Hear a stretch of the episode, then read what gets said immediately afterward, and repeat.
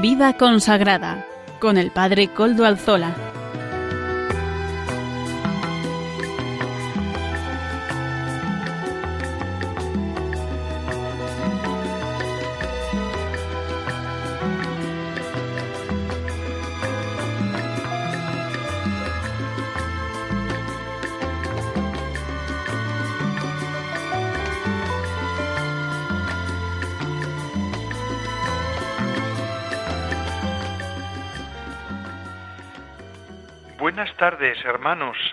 Oyentes.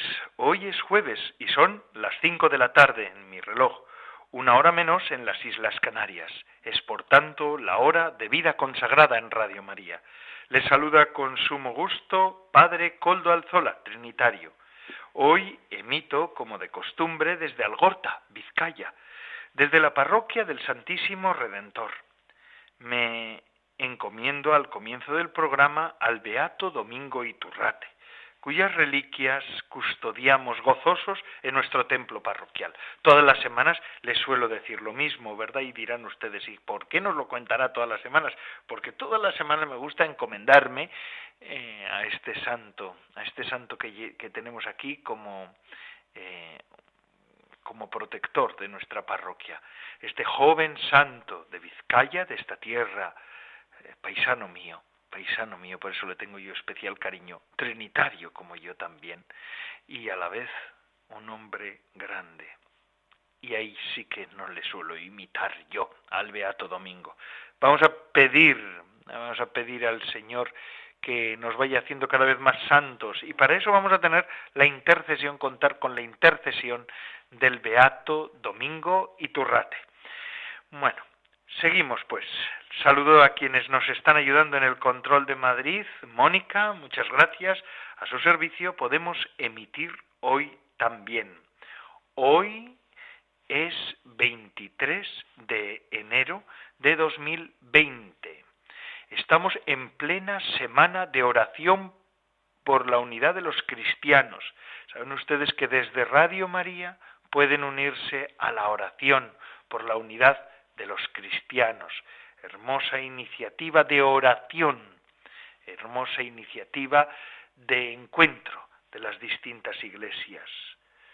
Pedimos para que los que hoy estamos separados en las diversas confesiones, pero que creemos en el mismo Jesucristo, que se hizo carne por nosotros, lo hemos celebrado hace poco, en el tiempo de Navidad lo hemos recordado de un modo particular.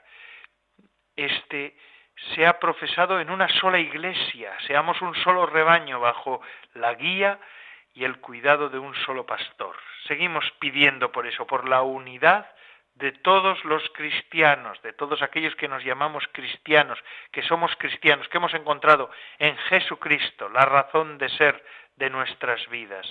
Cada vez somos más conscientes, y esto es un hecho, mis queridos hermanos, de que necesitamos más estar unidos porque los son problemas de otros, porque las necesidades de unos son necesidades de otros, porque los ataques a unos son ataques a otros, y porque en definitiva todos nos necesitamos.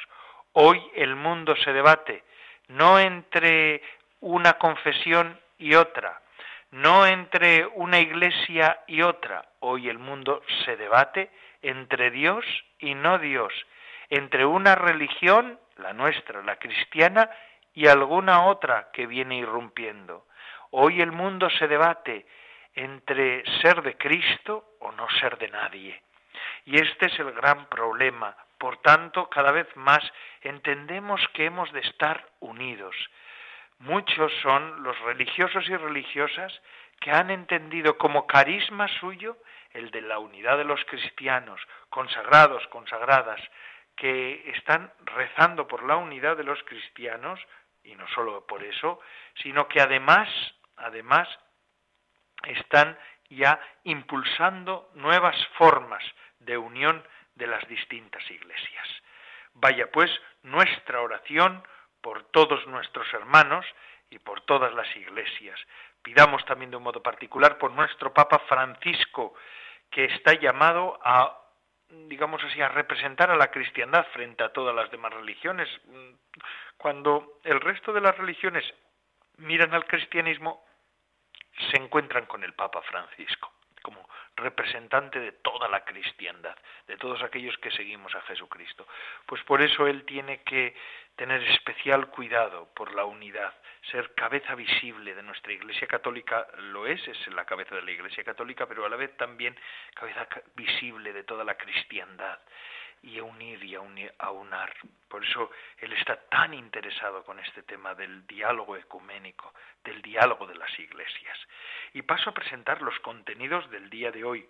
Contamos hoy con la colaboración especial de un invitado particular que nos va a explicar algunas cuestiones que recientemente han pasado en el sur de España, en, en la iglesia particular diocesana de Granada, la Cruz de Lampedusa, pero también otras otras iniciativas. Ahí los religiosos y religiosas, consagrados y consagradas, hemos estado en primera línea. Pues hoy nos lo va a explicar todo esto uno de los encargados de esa peregrinación de la Cruz de Lampedusa por la diócesis de Granada y otras diócesis de por allá. José Borja García Yáñez. Él va a ser quien nos lo va a eh, explicar todo. Después eh, pasaremos también a eh, contaremos con la colaboración ya habitual de nuestro experto en música, Amaro Villanueva. Él nos ofrecerá música para evangelizar. Esta semana también contaremos con la Madre Olga del Redentor. Ella, fundadora de las Carmelitas Samaritanas, nos ofrecerá esos minutos de reflexión espiritual, esas gotas de espiritualidad que nos acompañan todas las semanas en De Camino con Madre Olga. Y el padre David García, García Rico, él sí que nos va a explicar, como todas las semanas, el Evangelio del domingo. Ya saben, el Evangelio del domingo que está llegando.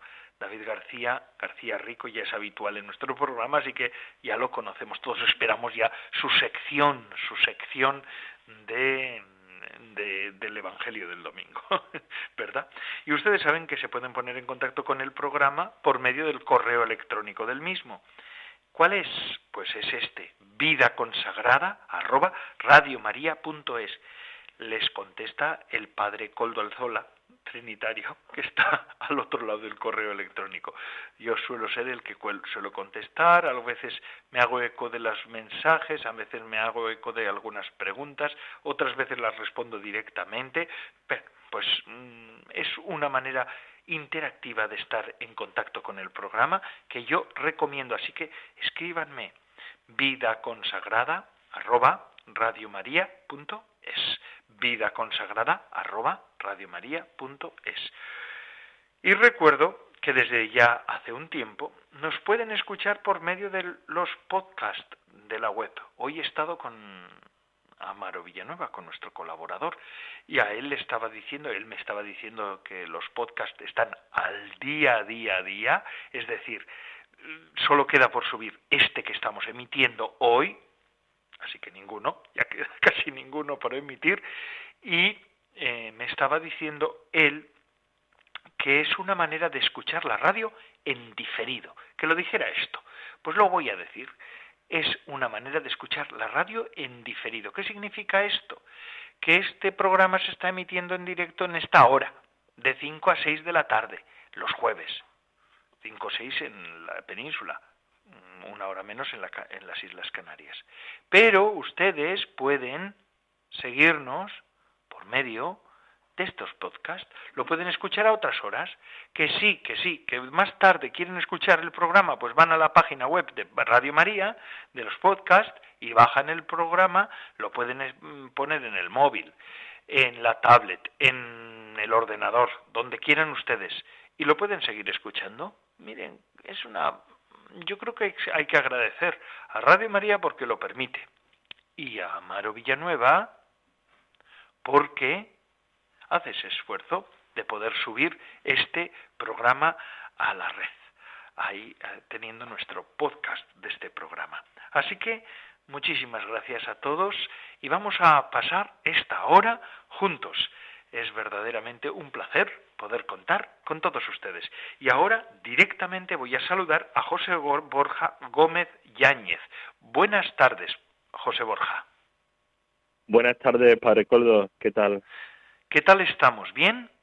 Bien, gracias a Dios. Aquí estamos. Yo le había cambiado al comienzo del programa su apellido. He dicho García, pero no, es Gómez. Sí, no pasa nada. José Borja Gómez Yáñez. Perdónenme, ¿eh? siempre me, me, equivoco a veces con estas cosas.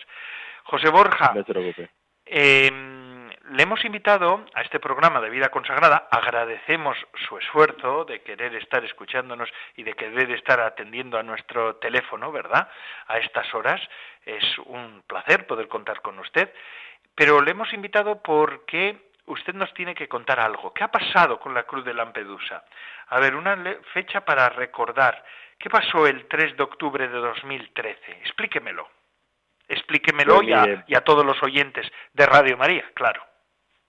Sí, la verdad que es que, eh, claro, hay muchas personas que preguntan lo que es la Cruz de Lampedusa.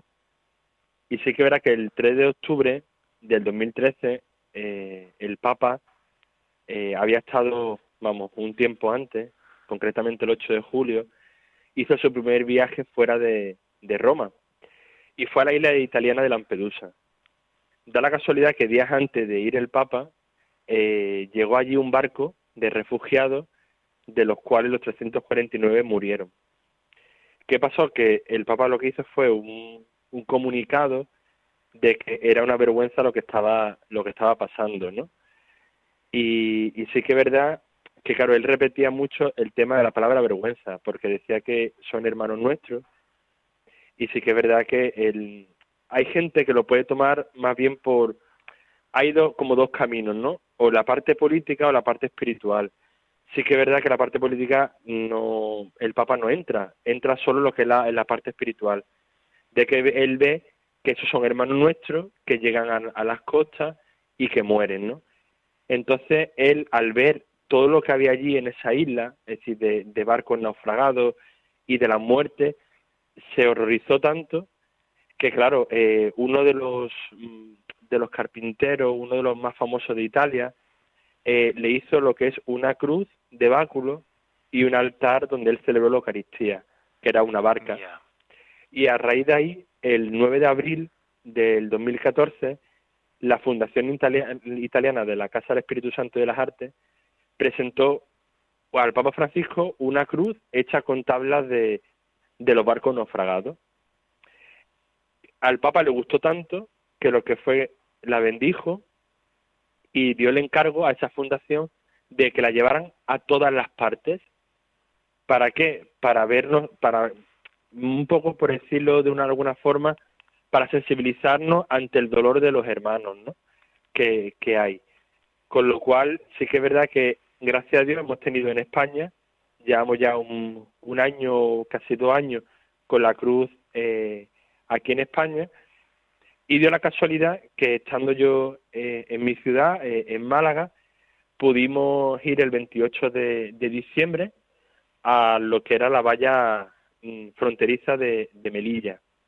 Allí la verdad que fue algo muy impactante porque se hizo en el dique sur de Melilla una, una oración donde hubo un representante hindú, un representante musulmán, eh, el vicario eh, de allí de la zona, porque la diócesis de Málaga pertenece a Melilla, y se hizo una oración. Melilla pertenece a la diócesis de Málaga, ¿verdad?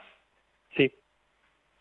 Y allí la verdad que bueno, fue algo impresionante. Yo mm, tuve la suerte de poder ir con la delegación de, de Málaga y la verdad que a mí me encantó. Es decir, me encantó, pero ¿Qué no... es lo que hicieron, eh, José Borja?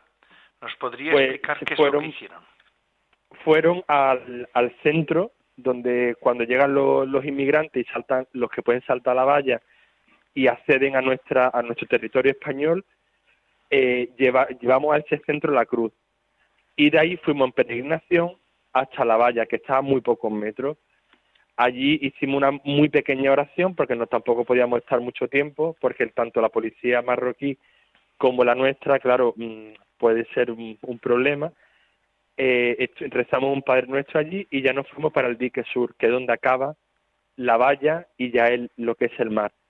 Y allí la verdad que representantes de las diferentes religiones que, que, allí están en Melilla, pues cada uno hizo una oración en su, en su idioma. Y la verdad que fue un encuentro eh, muy bonito, muy bonito, sobre todo también porque portaron esa cruz personas que han llegado y han podido sobrevivir tanto a una patera en el mar como a una valla, es decir, saltando la valla, ¿no?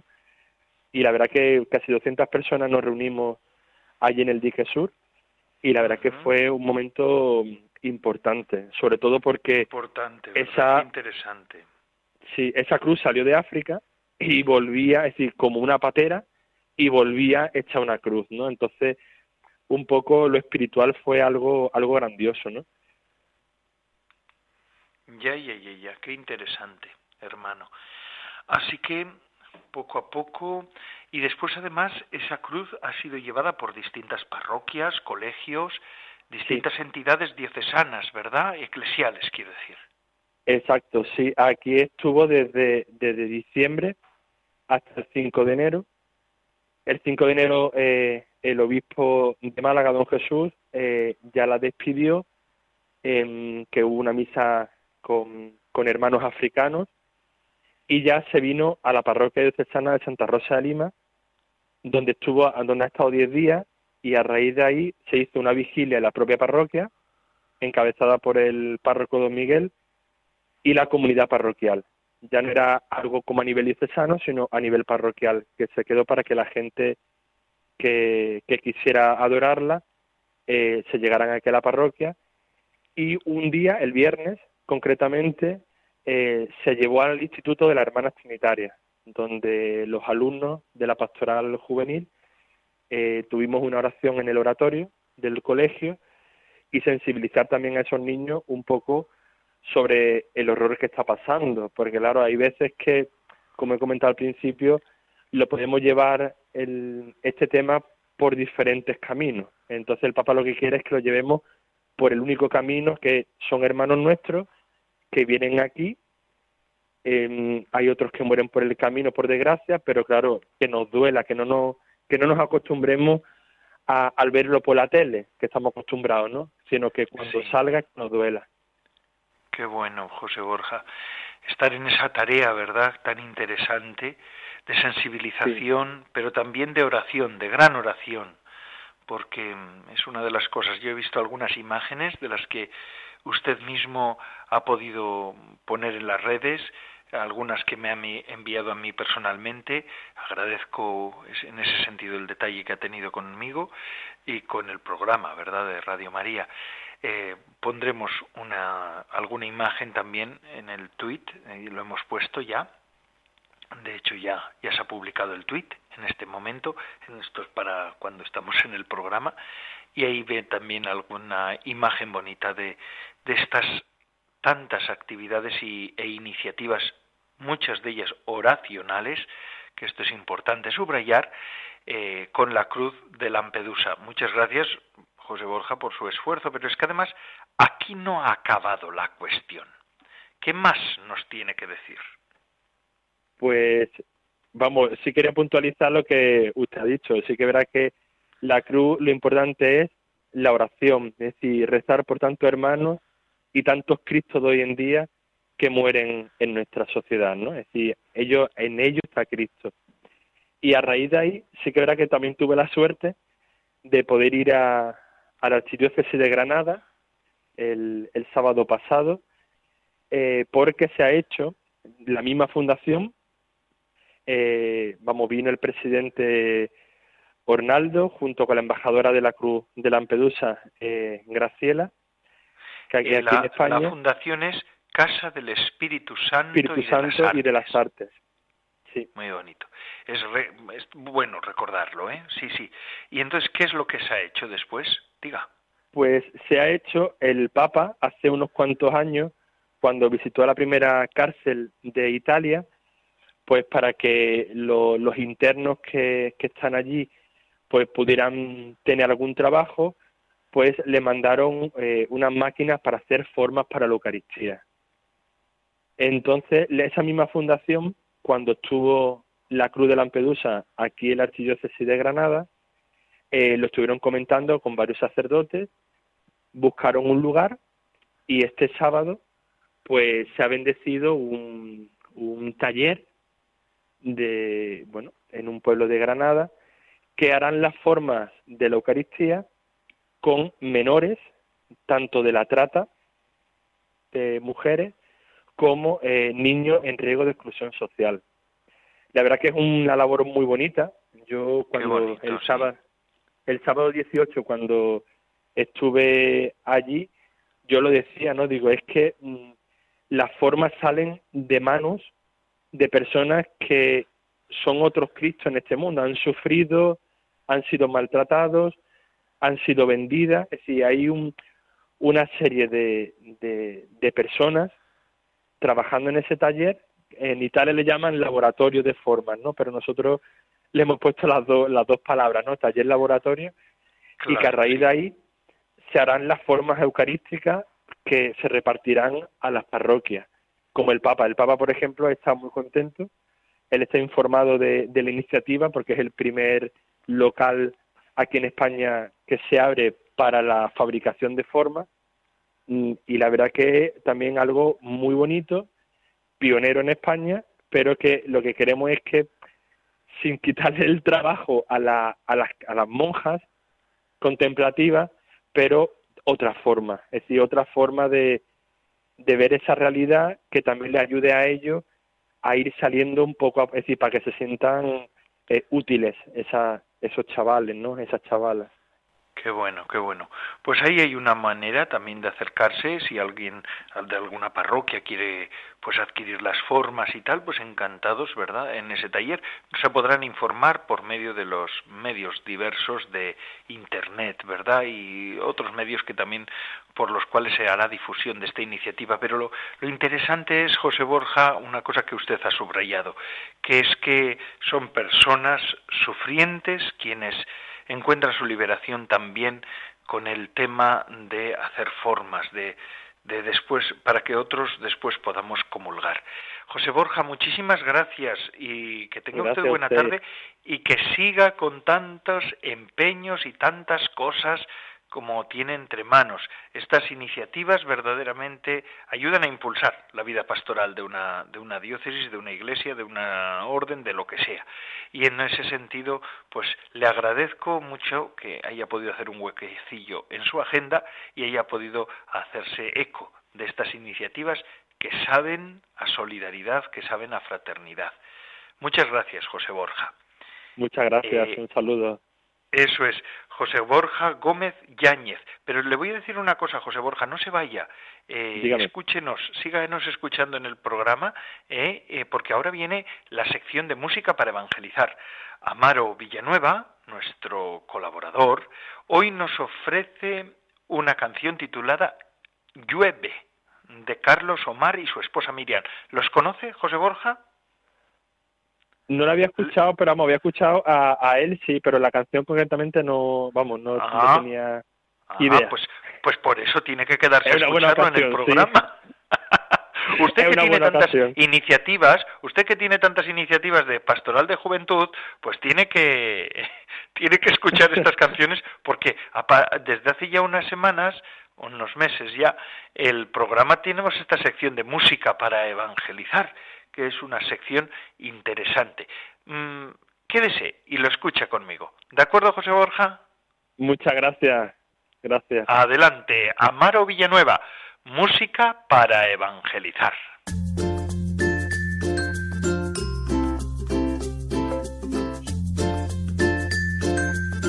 Buenas tardes, Padre Coldo, y buenas tardes a todos los oyentes de Radio María, una vez más en el programa de Vida Consagrada entramos en la sección de música para evangelizar y hoy les traemos la canción que se titula Llueve, la canción del músico católico Carlos Omar y de su esposa, lleva un profundo y conmovedor mensaje y testimonio.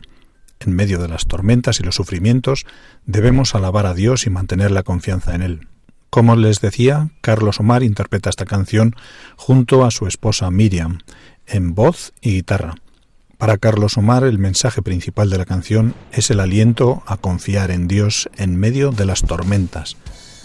Que alaben a Dios porque a veces cuando estamos bien lo alabamos y no es tan complicado. Pero en medio de las tormentas debemos decirle Señor, yo te alabo, confío en ti. Decirle que en todo tiempo estaremos con Él.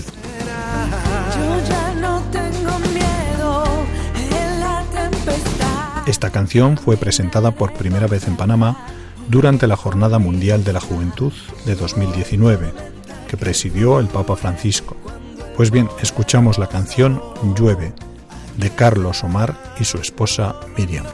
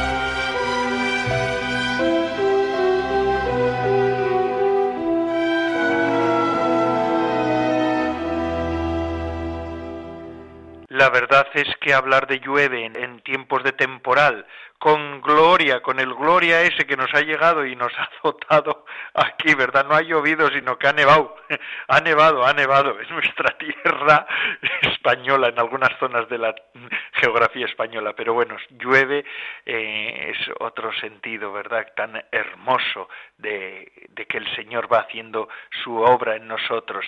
Gracias, Amaro Villanueva, por acercarnos estas canciones y tantas otras. Y ahora, como decíamos al comienzo del programa, esta semana también contamos con Madre Olga del Redentor, fundadora de las Carmelitas Samaritanas, de camino con Madre Olga. Buenas tardes, Padre Coldo y todos los oyentes de Radio María en este programa de vida consagrada. Retomamos, intentamos retomar el ritmo habitual de, nuestro, de nuestra pequeña sección después de la fiesta de Navidad. Quiero empezar por, por hacer una diminuta, minúscula reflexión sobre los versos teresianos, nada te turbe, nada te espante, todo se pasa, Dios no se muda, la paciencia todo lo alcanza, quien a Dios tiene nada le falta, solo Dios basta. Empezamos el año de la mano de Santa Teresa con paz, con alegría, con esperanza, reflexionando sobre ello y sin ningún miedo, que nada nos puede pasar a pesar de la situación compleja que está viviendo nuestra patria. Todo está perfectamente ordenado, cuidado y en las manos de Dios, ¿no? Y ella nos dice que, que nada nos turbe, ¿no? Que la vida sigue y en este año que estamos empezando, aunque haya problemas, aunque tengamos dificultades, aunque nos asalten dudas y temores, pues, hermana, hermano, que nada te turbe. Ante las adversidades que este nuevo año y esta nueva situación de España nos pueda presentar, nada te espante. Y recuerda que en esta vida todo es pasajero, venimos de paso, venimos del cielo, estamos aquí un tiempo, regresamos al cielo. Así que pase lo que pase en esta vida, recuerda que todo se pasa. Todo se puede superar, todo se puede vencer, porque Dios no se muda, Él es fiel. Dios no cambia, permanece, nos ama siempre. Basta con que te enfrentes a las dificultades aferrada a su mano, agarrada de la mano de Dios y con tranquilidad, con mucha paz, con mucha serenidad, sabiendo que en la paciencia todo lo alcanza. Hermana, hermano, que tu fortaleza sea el Señor, porque quien a Dios tiene, nada le falta. Pero sobre todo, pedimos a Dios que este año lo vivamos todos completamente convencidos de que solo Dios basta. Que Dios nos bendiga en este año 2020 y que sea un año lleno de Dios, absolutamente en Dios. Y intentamos retomar nuestras reflexiones teresianas donde las dejamos antes de Navidad, ¿no? Tenemos que resituarnos y estábamos hablando de que ella nos dice con gran realismo y gran lucidez que la vida religiosa es algo mucho más profundo que cumplir, que la vida religiosa es, es Jesús en definitiva. Ella tenía siempre presente, la Santa Madre, la experiencia de lo que vivió en la encarnación. Ella allí era considerada una buena monja. Era tenida por una buena monja y sabía muy bien que no lo era, que era mediocre en muchas cosas, que dejaba mucho que desear, que hacía muy bien todo lo que tenía que hacer por fuera, obedecía. De hecho, eh, las prioras de la Encarnación y las sucesivas prioras que tuvo la valoraban mucho. Confiaban en ella, en su buen criterio. Era una persona inteligente, eh, agradable, con mucho atractivo en el trato. Era una monja estupenda, ¿no? una monja, hoy diríamos guay, súper guay, ¿no? Y además de eso, era piadosa, rezaba, culta, eh, leía, escribía, cantaba, hacía versos y poemas. Eh, todo esto parece muy simple, pero no lo era. Tengamos en cuenta que no todas las monjas de la Encarnación leían y escribían. Entonces ella sabe que es tenida por una buena monja y sabe que esto es una mentira, sabe que, que esa no es la verdad. Ella sabe que no es una buena monja, que parece una buena monja, pero que en el fondo parte de su corazón y de su vida no están entregados del todo, ¿no? Están llenos de mundo y de vanidad. Ella sabe que no es una buena monja, aunque exteriormente todas la quisieran y todas la apreciaran. Y esto le genera una ruptura interior impresionante, ¿no? Una ruptura interior que no dura un mes o dos, ¿eh? sino que dura la friolera de más de 20 años. Ella sabe que está viviendo de cara a la galería, pero de cara al Señor no está viviendo como debe. Y esto interiormente rompe, ¿no? Ella sentía que estaba engañando a todo el mundo, que era una pura mentira, ¿no? Una mentira con hábito. Y de esto nos habla muchísimo en el libro de la vida, ese tratado precioso que es el libro de la vida, ¿no? El capítulo 7 es, impresionante, es tremendo, pero muy interesante, muy clarificador de cara al tema que estamos tratando. En algunos párrafos es duro, pero muy veraz. De hecho, en este capítulo 7, en el número 2, dice esto que acabo de decir, leo textualmente. Como me veían tan moza y en tantas ocasiones apartarme muchas veces a soledad, a rezar y leer mucho, a hablar de Dios, amiga de hacer pintar su imagen en muchas partes, y de tener oratorio y procurar en él cosas que hiciesen devoción, no decir mal, otras cosas que de esta suerte que tenían apariencia de virtud.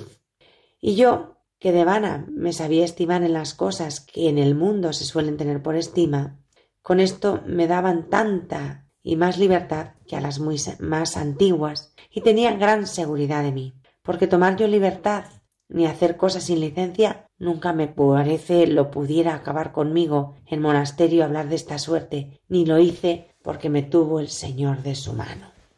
Es justo lo que acabo de comentar antes. Ella sabe que era una buena monja y la tenía en portal de cara al exterior. Pero al mismo tiempo sabe que interiormente al Señor no le está entregando todo, porque no le está siendo fiel. Por eso nos dice que cumplir las cosas no es vida religiosa, no es vida consagrada, no es vida entregada, porque hacía todo lo que tenía que hacer, la tenía muy bien conceptuada, pero vivía su aire y hacía en el fondo lo que quería, no lo que Dios le pedía. Esta es Santa Teresa, la que nos enseña a descubrir la acción del Espíritu Santo y a secundar sus inspiraciones. Por lo que el Carmelo se refiere, ofrece, antes que ninguna otra cosa, un modo de vivir, un proyecto de vida. Y este proyecto de vida, que es lo más característico de ella, y lo que de alguna manera materializa el carisma, la idea, lo encuentra primero en la regla, lo matiza en las constituciones. Guardar la regla en las constituciones es solo en parte vivir el proyecto de vida. Y vivir el proyecto de vida es ser monja. Y si has venido a ser otra cosa, pues eh, te has equivocado. El proyecto de vida es ser monja. Ya vamos viendo eh, lo que significa para Santa Teresa ser monja. Lo que una monja es para ella. Es vivir. Es ser monja, pero con un estilo propio que si Dios quiere continuaremos viendo y estudiando y analizando el próximo jueves. Muy buenas tardes, queridos radioyentes. Feliz año nuevo, cargado de la paz y la confianza en la providencia, sin miedo. España está en manos de Dios y que Dios os bendiga. Buenas tardes y, como digo, hasta el próximo jueves.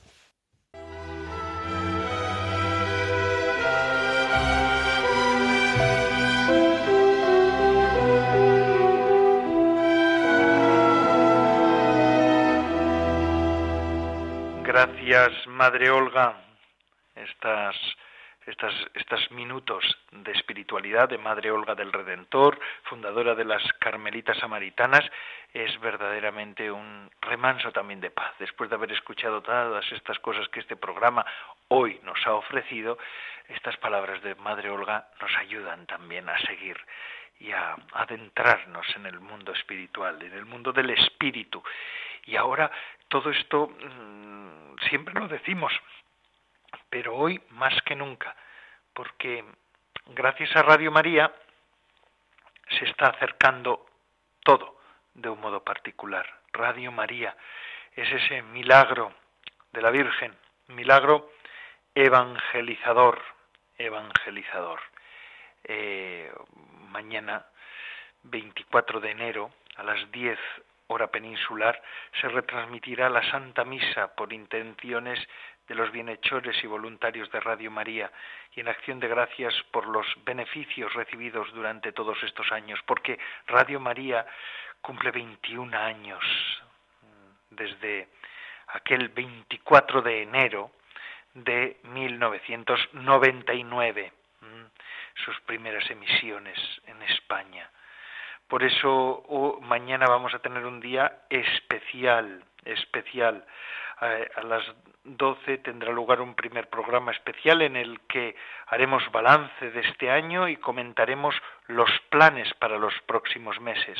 A las 3 de la tarde tendremos un segundo momento especial en antena en el que compartiremos los mensajes de que nuestros oyentes nos hagan llegar al correo electrónico testimonios a, arroba también en Facebook o en Twitter o bueno en fin en todas las radios y en todos los redes en todas las redes sociales. Madre mía hoy estoy yo que se me traba la lengua eh así que estamos pero bueno en fin 21 años ya de Radio María. Y esto es gracias a tantos. Lo escuchamos ahora la radio es un medio que nos ha acompañado durante muchos años. 3, 4, 5, 6 en una operación de desesperación contable. Hay radios que informan, otras que debaten temas políticos o económicos. Comparece en el escritorio y que, como decías, asegura... Hay radios que retransmiten eventos deportivos. Tengo dos dudas en el equipo, una en el lateral izquierdo si juega Hay radios que ponen música en tu día, que entretienen y divierten. De alta han dicho, vaya usted a la farmacia. Y hay una radio que cambia la vida. ¿Qué sería mi vida sin ti? Es mi vida entera, Radio María. A daros las gracias eternamente porque me habéis cambiado la vida. Para mí es mi conversión y mi fuerza al día a día. A todos los que hacéis posible la emisora de la Virgen, que nos cambia la vida. Gracias, gracias, gracias. Radio María Y concluimos nuestro programa de la mano de Padre David, David García García Rico, nuestro especialista en Biblia, que nos ofrece el Evangelio del domingo. Padre David, adelante. Buenas tardes amigos de Radio María.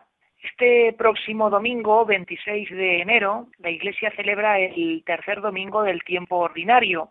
Vamos a escuchar el Evangelio de ese día, que está tomado de San Mateo, y dice así. Al enterarse Jesús que habían arrestado a Juan, se retiró a Galilea. Dejando Nazaret, se estableció en Cafarnaún, junto al mar, en el territorio de Zabulón y Neftalí, para que se cumpliera lo dicho por medio del profeta Isaías. Tierra de Zabulón y tierra de Neftalí, camino del mar, al otro lado del Jordán, Galilea de los gentiles. El pueblo que habitaba en tinieblas vio una luz grande. A los que habitaban en tierra y sombras de muerte, una luz les guió. Desde entonces comenzó Jesús a predicar diciendo, Convertíos, porque está cerca el reino de los cielos. Pasando junto al mar de Galilea, vio a dos hermanos, a Simón llamado Pedro y a Andrés, que estaban echando la red en el mar, pues eran pescadores. Les dijo, Venid en mí, venid en pos de mí, y os haré pescadores de hombres. Inmediatamente dejaron las redes y los siguieron. Y pasando adelante, dio a otros dos hermanos, a Santiago, hijo de Zebedeo, y a Juan, su hermano, que estaban en la barca repasando las redes con Zebedeo, su padre, y los llamó. Inmediatamente dejaron la barca y a su padre y los siguieron. Jesús recorría toda Galilea enseñando en sus sinagogas, proclamando el Evangelio del reino y curando toda enfermedad y toda dolencia en el pueblo. Señor, me has mirado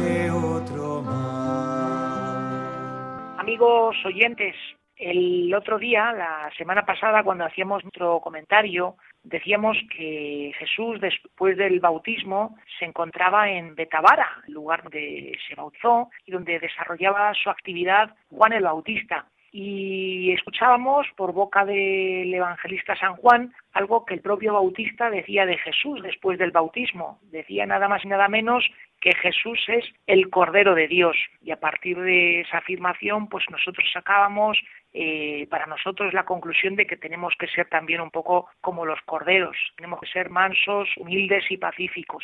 Bueno, pues hoy vemos que Jesús deja esa zona de sur del río Jordán, deja Betabara y emprende camino y se va al norte, va a la región de Galilea, donde había crecido. Pero en vez de ir a Nazaret, va a Cafarnaún y establece el campamento base, por decirlo de alguna manera, en la casa de Pedro. Cafarnaún en tiempos de Jesús es un pueblo de pescadores que probablemente en aquella época contaba con cerca de mil habitantes. Y es un sitio que por la situación geográfica que tiene, pues se pueden sacar muchas conclusiones. Mm, Cafarnaún se encontraba justamente por Cafarnaún pasaba lo que llamaban la vía del mar, que era una vía, un camino que unía Egipto con Mesopotamia. Luego era un lugar de mucho tránsito por donde pasaba gente que no pertenecía al pueblo judío. Era un Cafarnaún en un sitio que estaba muy cerca de lo que era el mundo pagano. ¿Y qué pasa en este lugar? Pues que San Mateo dice que el hecho de que Jesús fuese a Galilea, para comenzar su actividad de vida pública, pues esto supone el cumplimiento de una profecía que Isaías había escrito siglos antes del nacimiento de Jesús. Dice la profecía de Isaías, hablando de Galilea, Galilea, tierra de los gentiles, el pueblo que habitaba en tinieblas dio una luz grande. En el siglo VIII, ¿cuáles eran las tinieblas que tenía Galilea? Pues que estaban dominados por el imperio asirio y la luz grande que ellos esperaban pues era la llegada de un rey liberador que echase a los asirios y que pudiesen recuperar un poco la independencia. Bueno, pues transcurren los siglos, nos venimos ya al siglo I, al momento en el que Jesucristo desarrolla su actividad en Galilea, y vemos que en ese momento ya las tinieblas no son solamente eh, los grandes imperios, ya no eran los asirios, sino que eran los romanos. En este caso, las tinieblas de las que nos va a hablar Jesús y de las cuales nos va a liberar iluminándolas, pues son las nieblas de fama, del dinero, del éxito, del poder, del eros. Y esa luz grande que Jesús trae, pues es proponernos un mundo nuevo, una nueva forma de vivir que él llama el reino de Dios. Por eso, para invitarlos a abrazar este mundo nuevo, para permitir que esa luz que es Él, pues pueda iluminar tantas nieblas, tantas cosas, tantos intereses oscuros del corazón, pues dice, convertíos. Y ese convertíos es una llamada clara a cambiar, a dejar este mundo antiguo, estas aspiraciones del hombre viejo y a tomar las aspiraciones del hombre nuevo, las aspiraciones del hombre nuevo son muy fáciles de entender. Es vivir con misericordia, con amor, con perdón, con espíritu de servicio. Y después de esto, el relato del Evangelio nos cuenta que Jesús comienza a llamar a un grupo de personas para que le sigan, para que sean íntimos con Él y puedan aprender de Él. ¿Y a quién llama? Pues en primer lugar, Mateo nos dice que llama a dos parejas de hermanos, a Pedro y Andrés, a Santiago y a Juan. Es curioso porque cuando se acerca donde Pedro y Andrés, que estaban allí en medio de la faena, en la pesca, les dice, seguidme. Esto es muy llamativo porque podría haber dicho, tenéis que hacer tal cosa y tal cosa, tenéis que ir a no sé dónde. Sin embargo, Jesús dice, seguidme, que es como decirles, veníos conmigo, vamos juntos adelante y que sepáis que yo os voy a dar ejemplo de aquello que os voy a enseñar y de aquello que os voy a pedir. Y los llama a ser pescadores de hombres. Esta imagen es muy bonita porque representa lo que es la espiritualidad cristiana y también a los trinitarios nos toca de una manera muy especial, porque dice ser pescador de hombres. Pescar hombres, esta imagen representa a sacar a personas del mar. En el mundo de la Biblia, el mar es el lugar de las dificultades, de los peligros, de la confusión, del oscuro, de las cosas poco claras, es decir, del lugar donde viven los demonios está lo pecaminoso. Jesús que dice, vamos a sacar a la gente, e igual que sacamos a los peces del mar, vamos a sacar a las personas del mundo del mal, el mal con L, a sacarlas de esas garras del mal para que puedan estar en tierra firme y puedan sentir libertad y puedan tener dignidad. Y luego se nos dice que dejan las redes.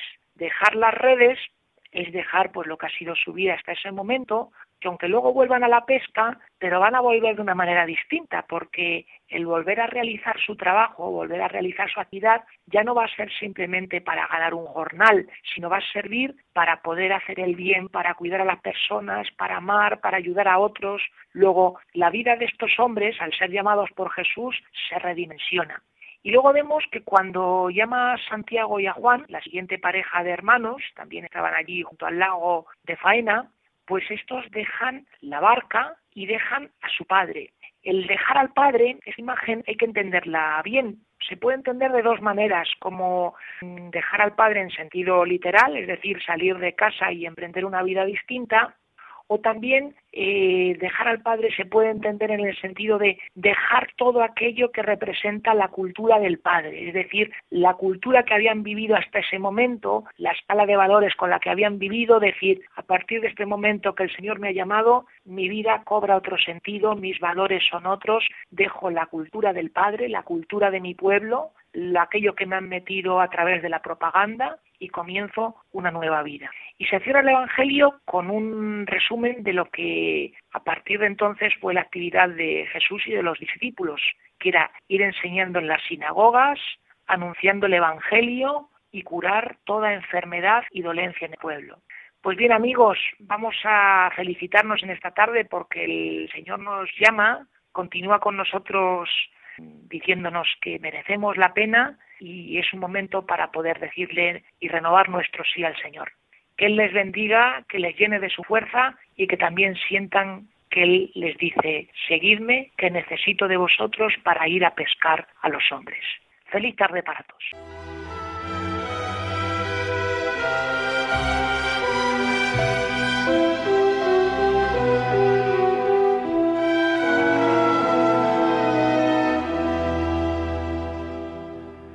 Gracias, Padre David, por estas palabras que nos ha dirigido en este Evangelio del domingo, este, este espacio. Padre David García Rico nos ofrece este espacio semanalmente y así ya nos prepara para la liturgia del domingo. Es la dimensión litúrgica de este programa de vida consagrada. Tenemos una sección más juvenil, más de evangelización, de apostolado, que es eh, la canción, la música para evangelizar. También tenemos una sección más espiritual, con De Camino con Madre Olga. El Padre David nos ofrece esta parte litúrgico, teológico, bíblica, que también es importante para que sea el programa completo. Y después, pues, entre los obispos que nos ofrecen sus palabras, su enseñanza, que es digamos así, el momento cumbre del programa con la editorial y el testimonio, pues este programa pretende ser un momento de remanso de paz. No nos especializamos en nada de un modo particular, sino que en torno a la vida consagrada a este evento grande del Espíritu, que es la vida consagrada en, en la Iglesia, en torno a la vida consagrada, que entra en todos los ámbitos de la Iglesia, de la vida de la Iglesia, porque la vida consagrada va unida transversalmente a todas las dimensiones de la Iglesia, pues por medio de esto, pues queremos tocar muchos palos. Y esto lo hacemos gracias a ustedes, porque nos siguen semana tras semana. Muchísimas gracias. Sé que son cada vez más los oyentes que nos siguen, me lo dicen, me llegan al más ecos y además también me mandan bastantes mensajes. Gracias a todos, sobre todo a todos los que pues nos animan y también a aquellos que nos dicen lo que no les ha gustado tanto y que puede mejorar. Gracias de corazón a todos. Además ya saben que pueden escuchar este programa de nuevo a otra hora porque tenemos el podcast que nos sube todas las semanas Amaro Villanueva. Gracias Amaro Villanueva por su colaboración y por su trabajo, también por este programa de vida consagrada, porque ya no solamente podemos escucharlo en directo, sino que lo podemos escuchar a otras horas, a cualquier hora. Vamos a la página web, vamos a los podcasts, bajamos el nuestro, lo escuchamos y así compartimos estos momentos de nuevo a otras horas. Y sin más, el programa ya ha concluido una goza, como siempre les digo, contar con ustedes, con todos ustedes. Son ustedes la razón de ser de nuestro programa y la de todos los programas de la radio la Los oyentes hacen radio. Les dejo ahora con la hora feliz, el espacio dedicado a los más pequeños de la casa. Y además es no paramos. Hasta la semana que viene también tendremos vida consagrada dentro de una semana, si Dios lo quiere. Se despide Padre Coldo Alzola, Trinitario. Hasta la semana que viene.